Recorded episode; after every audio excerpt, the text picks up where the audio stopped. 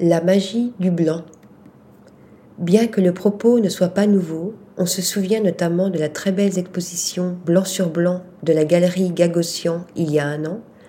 On ne se lasse pas de replonger dans la magie du blanc, tant exploitée par les artistes modernes et contemporains.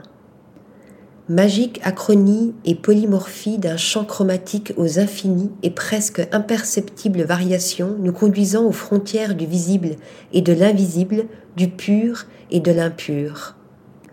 De la Vénus pas immaculée de Bertrand Lavier au triptyque maculé de terre d'Anthony Tapi, du monochrome achrome composé de boules de coton de Piero Manzoni au divin saint sculpté dans l'albâtre d'Anish Kapoor, de l'intouchable Eros de marbre de James Lee Byars à la douce et plantureuse concrétion humaine de Jean Harpe, la mystérieuse couleur lumière se montre ici plus que jamais tactile.